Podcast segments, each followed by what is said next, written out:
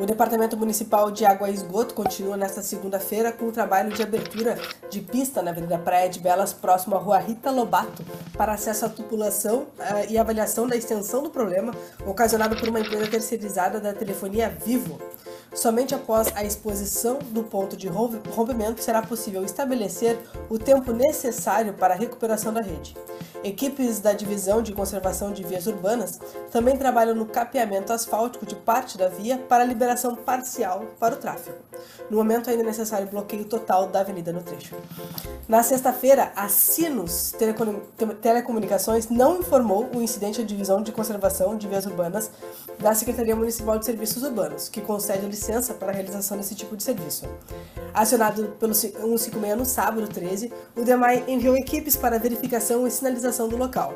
No domingo 14, os técnicos identificaram o rompimento do emissário de esgoto e não da tubulação de água como registraram os moradores do entorno. Aspas. O dano causado pela ter terceirizada da telefonia Vivo foi de grandes proporções. Equipes do DEMAI trabalham desde o final de semana. Já determinei que, além da multa e reparação dos custos, a Sinos Telecomunicações tenha restrições para novas licenças. Fecha aspas, afirmou hoje o secretário municipal de Serviços Urbanos, Ramiro Rosário.